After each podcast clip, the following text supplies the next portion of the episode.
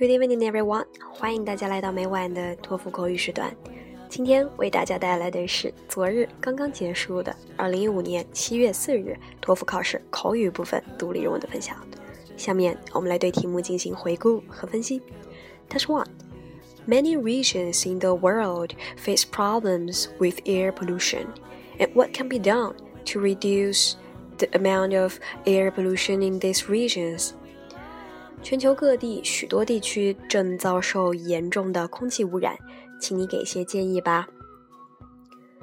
Okay, from my perspective, I would like to talk about two suggestions to reduce the air pollution in many places all around the world. First of all, we can take public transportations instead of driving the private cars.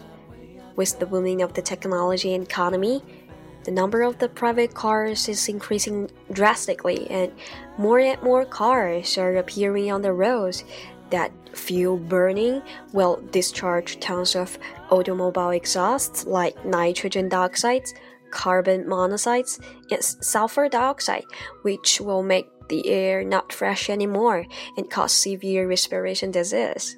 So I think people can choose to take the public transportations like the subway, uh, take the public bus to reduce the usage of the private vehicles.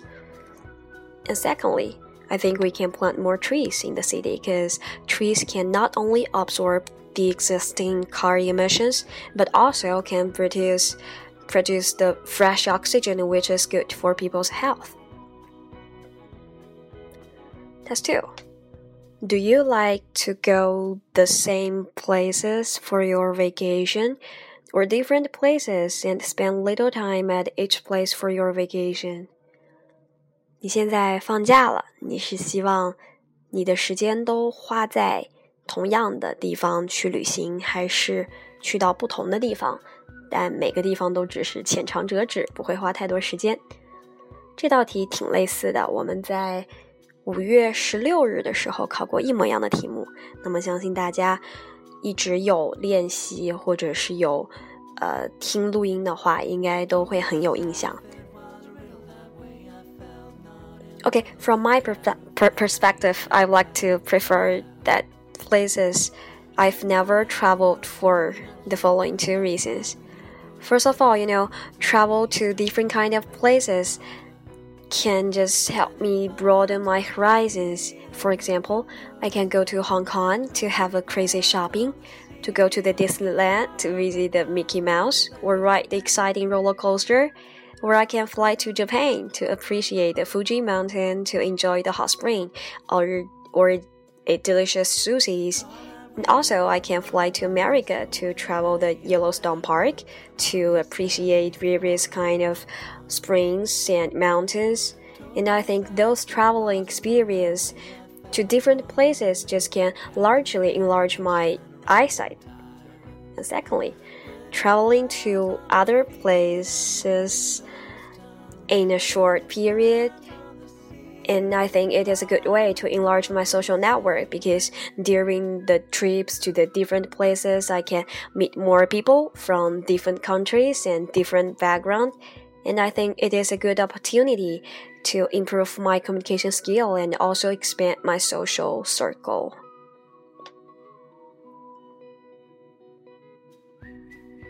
好了。今天的分享就到这里，希望小伙伴们能够从中获得一定的启发和帮助。祝大家天天都有个好心情，Cheer up, baby！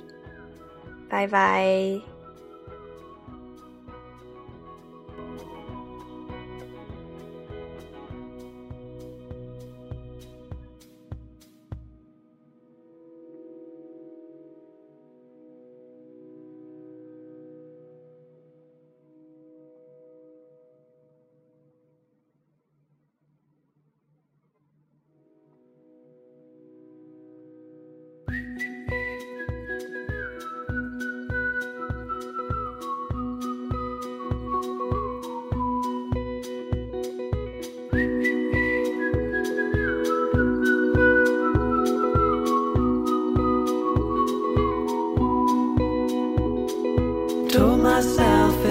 was a riddle that way. I felt not in the middle.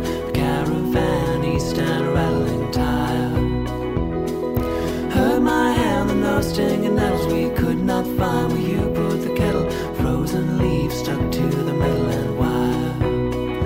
When it burns on my feet